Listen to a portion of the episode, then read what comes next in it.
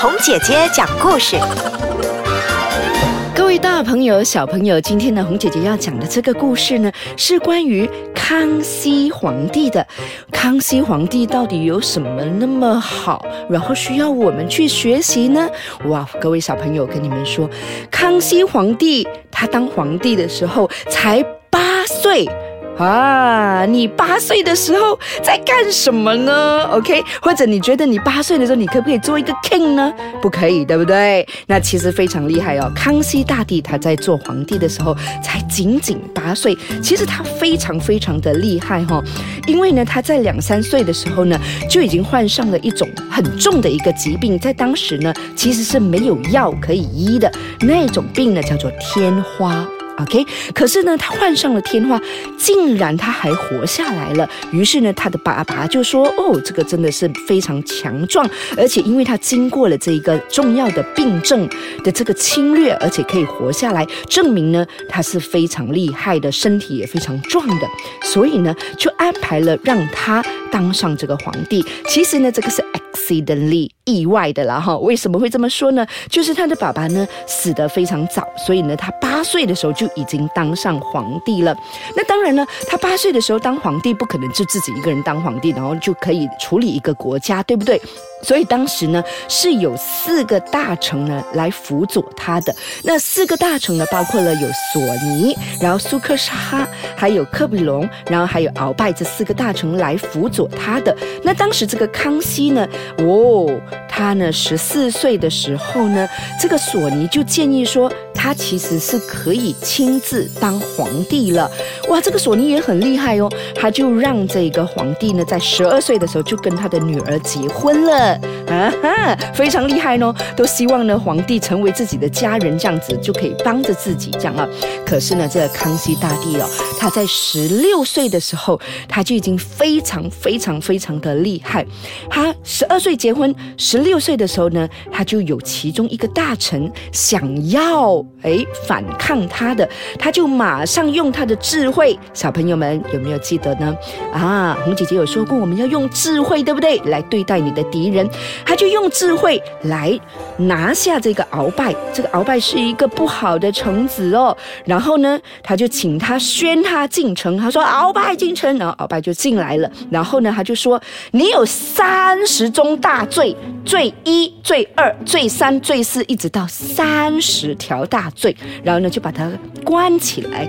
然后最后呢，他的这个臣子呢是死在狱中的啊，死在这个监狱里头的。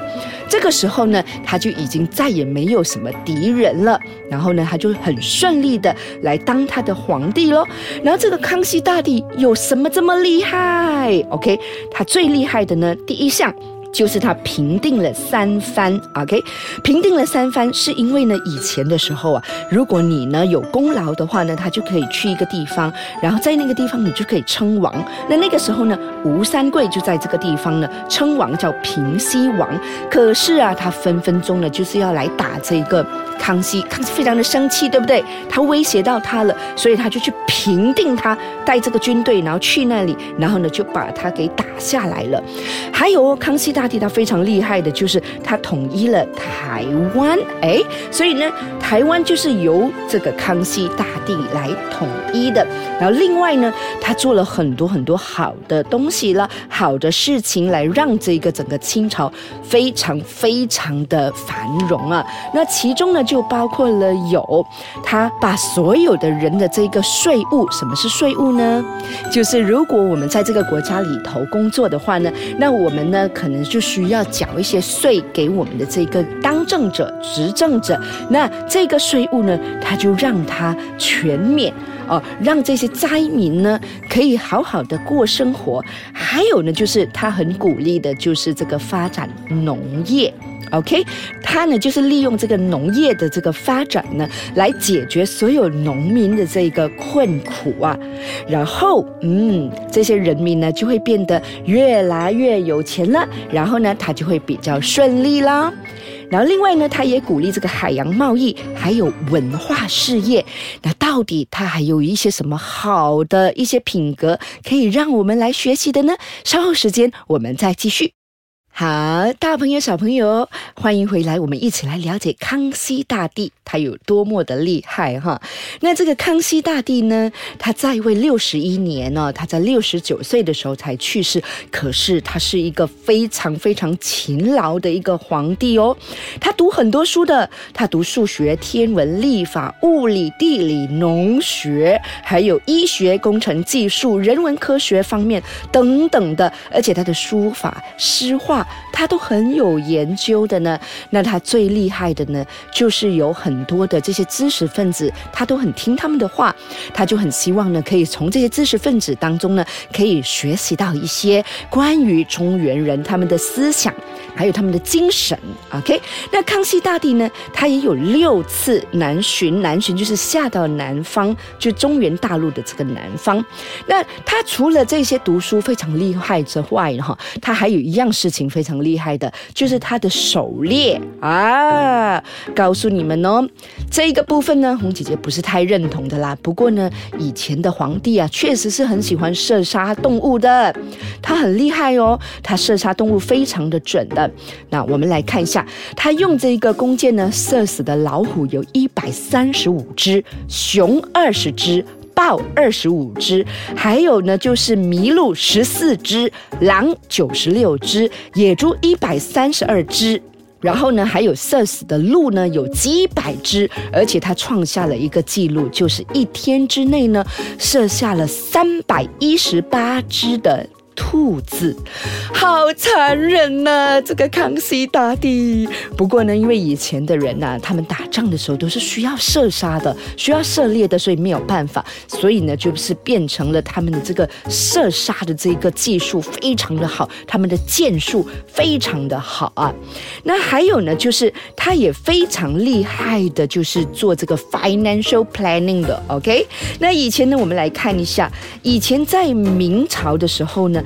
哎，每一年的用的这个呃金银财宝啊，那他现在呢都把它削减再削减。比如说明朝呢，每一年呢皇宫他们要用的碳呢是一千两百零八万斤，现在呢只需要用到一百万斤。OK，木材的话呢需要两千六百八十六万斤。